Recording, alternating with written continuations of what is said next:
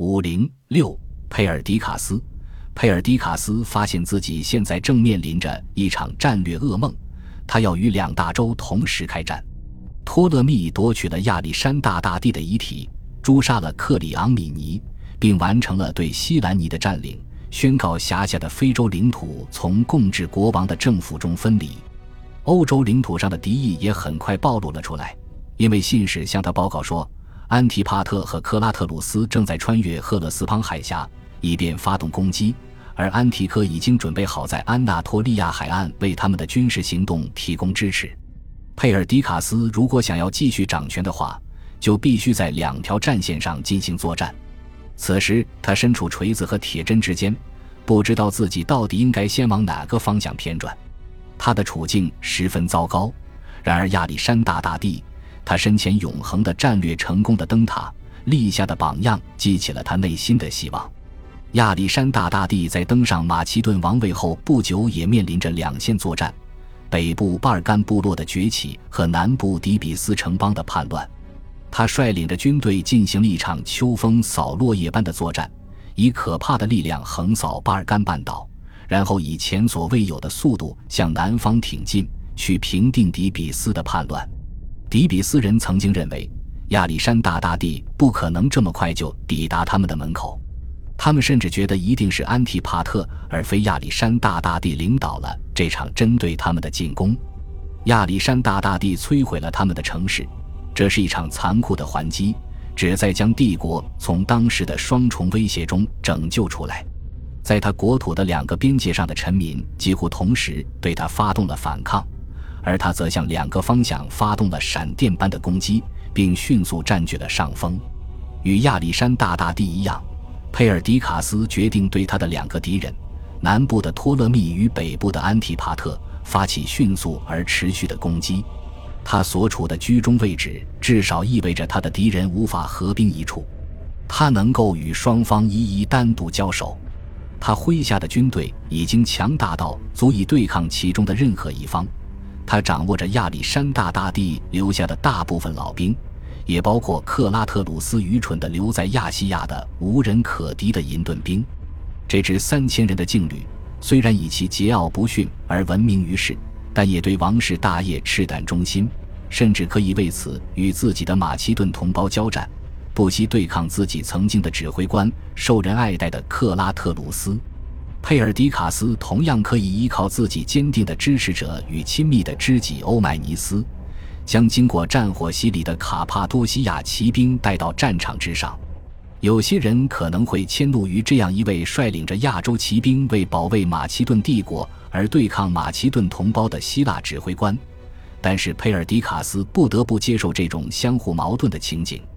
因为这就是亚历山大大帝创造的世界。随着亚历山大帝国的发展，国家与民族的界限已然瓦解。剩下的只有将之凝聚为一体的阿基德王室。佩尔迪卡斯通过掌控王室中的两名男性成员，一跃成为王室的代表。他会裹挟着这两位君主加入他的征战，从而将他的军队团结在一起，对抗自己的同胞。在皮西迪亚召开的紧急会议上，佩尔迪卡斯和他的部属决定率先对托勒密展开行动。这可能是因为托勒密位阶较低，麾下军队较少。此外，佩尔迪卡斯也对亚历山大大帝遗体被劫一事感到愤怒，并渴望将遗体取回。一旦托勒密被击败，佩尔迪卡斯就可以掌控他麾下的军队和埃及的府库，并且带着这些现金与军队向北开进。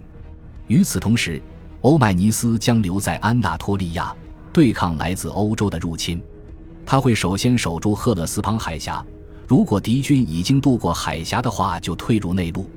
现在的欧迈尼斯并不是克拉特鲁斯与安提帕特的对手，他只要在佩尔迪卡斯挥师返回之前迟滞他们行动就可以了，不需要与之直接交战。把握好时间可谓至关重要。欧迈尼斯必须在佩尔迪卡斯与托勒密交战期间阻止欧洲的军队与佩尔迪卡斯接战，否则半空中的铁锤就会狠狠地砸在铁针之上，将王室一派彻底粉碎。佩尔迪卡斯委派自己的兄弟阿尔瑟塔斯与另外一位高级军官涅俄普托勒摩斯前去相助欧迈尼斯进行这次牵制行动。佩尔迪卡斯还有一张战略牌可以打出，而他也认为现在正是出牌的良机。这张牌就是克里奥佩特拉。佩尔迪卡斯打算再次让欧迈尼斯牵线搭桥，向仍然居住在萨蒂斯的克里奥佩特拉传递消息。告诉他自己准备放弃与尼卡亚的婚约，转而与他成婚。现在对于佩尔迪卡斯的代理人而言，萨蒂斯就是一个危险地带，因为独眼的安提柯正在该地区集结西部的行省总督。当得知那个希腊人就在萨蒂斯的时候，安提柯便打算率领三千人的部队在他离开之时对他展开伏击。欧迈尼斯本人差点被擒。